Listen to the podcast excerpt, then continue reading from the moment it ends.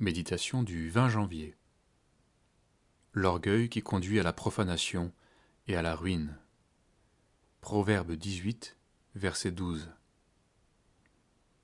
Avant la ruine, le cœur de l'homme s'élève, mais l'humilité précède la gloire.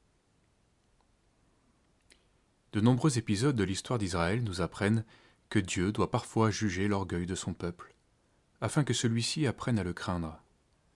Cet avertissement vaut encore pour nous aujourd'hui. Dans le monde évangélique, il y a parfois une ambiance inquiétante. On prétend être tout proche de Dieu, on traite d'égal à égal avec lui sans soumission ni déférence.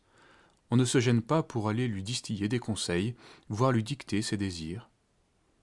Par le chant, le théâtre ou la plaisanterie, on prononce le nom de Dieu à la légère, on le mêle à toutes sortes de réalités profanes.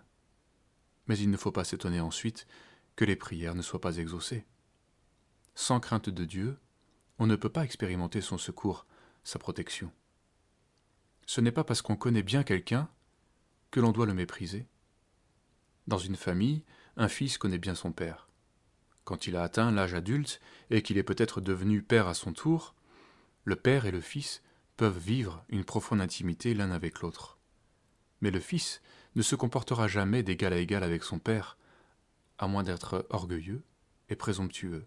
Il continuera d'honorer son père, bien qu'il ne doive plus lui être soumis. Malheureusement, l'orgueil est à la mode. Toutes sortes de psychologies faciles le justifient en affichant des certitudes grotesques. Qui aujourd'hui accepte de se laisser abaisser et humilier? Mais en parallèle, on constate plus que jamais des drames et des désastres dans les vies professionnelles, spirituelles, dans la vie des églises. Jésus disait à ses disciples, Comment pouvez-vous croire, vous qui tirez votre gloire les uns des autres? Jean chapitre 4, verset 44. Laissons-nous convaincre de péché. Repentons-nous de l'orgueil qui nous a parfois permis de remporter quelques batailles dans le monde, mais qui nous a conduit à la profanation et à l'imposture dans l'œuvre de Dieu. Regardons à Christ pour savoir comment il vivait devant son Père, en tant que roi de gloire et fils de Dieu. Il n'a point regardé comme une proie à arracher d'être égal avec Dieu, mais il s'est humilié lui-même, se rendant obéissant jusqu'à la mort. Philippiens 2, 6 à 8. Demeurons ainsi dans l'esprit du Fils, et Dieu, notre Père céleste, sera toujours pour nous une tour forte dans la détresse.